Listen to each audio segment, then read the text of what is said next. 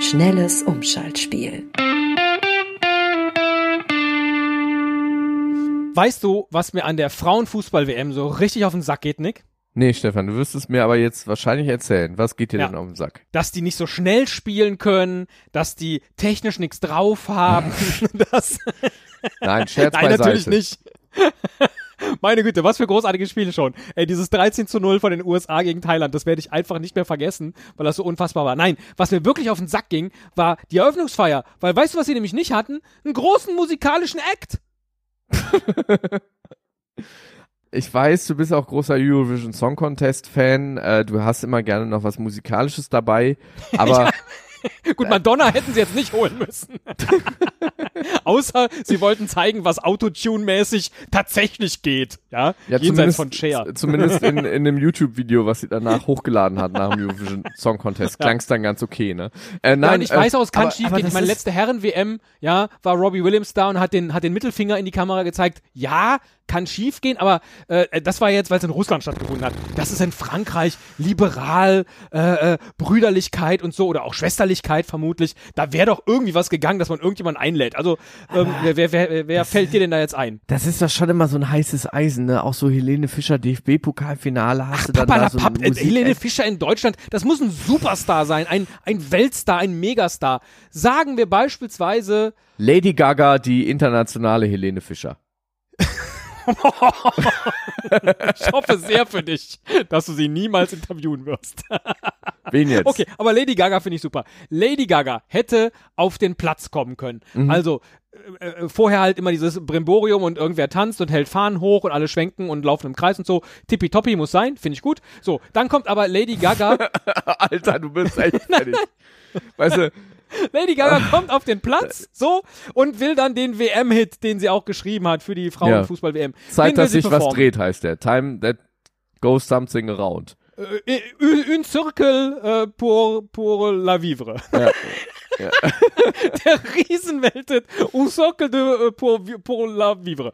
Oder Ja. so ähnlich. Ja. So, jetzt muss sie aber irgendwie, es muss ja was passieren. Also läuft sie durch diese ganzen Tänzer durch und ähm, jetzt steht die Bühne irgendwo. Mm, das wäre jetzt aber Du zu einfach, jetzt- wenn die auf die Bühne Du läuft. suchst jetzt noch irgendwie was Geiles, was das abhebt von, von allen Ganz genau, anderen. die könnte äh, beispielsweise, nur so, eine, so, nur so eine grobe Idee, die könnte jetzt, da liegt irgendwo der WM-Ball, ja, wie so ein Ja. erster Anstoß, aber der liegt nicht auf dem Anstoßpunkt, sondern der liegt auf dem Elfmeterpunkt. Ja. Und Lady Gaga schießt jetzt einen Elfmeter. Und wenn sie den schießt ins Tor, Ja. dann ähm, könnte irgendwas mit, mit Feuerwerk passieren oder Genau, dann fällt das Tor auseinander, ne? Oder Ja, das Tor, so das Tor klappt zusammen, so wie damals bei dem, bei dem Champions League Spiel, wo Mhm. dann Marcel Reif und Günther Jauch stundenlang berichtet haben, dass sie jetzt nochmal absichtlich, das Tor fällt in sich zusammen, Mhm. dahinter, bam, ist dann die Bühne, Lady Gaga läuft durch das gerade zusammengefallene Tor auf die Bühne Mhm. und performt dann Le Circle äh, pour Vivre. Ja, ich, mag ich Ähm. mag deine Idee, äh, deine Idee, ich mag die Art und Weise, wie du denkst, was ja, immer äh, auch eine Umschreibung ist äh, dafür, dass ich dich total strunzend doof finde, aber ähm,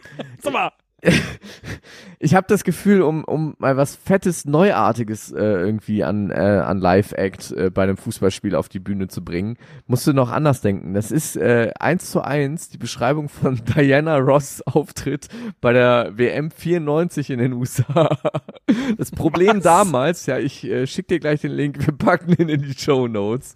Das Problem damals bei diesem mega geilen, phänomenalen Auftritt von Diana Ross, die läuft durch tanzende Leute durch, die so spaliert stehen, sie rennt Richtung Elfmeterpunkt, vor ihr das Tor mit einem Torhüter, sie muss quasi äh, durch das Tor durch, damit sie auf die Bühne kommt, Problem, das Tor steht da, sie will den Ball schießen, schießt den Ball daneben, das Tor fällt trotzdem auseinander.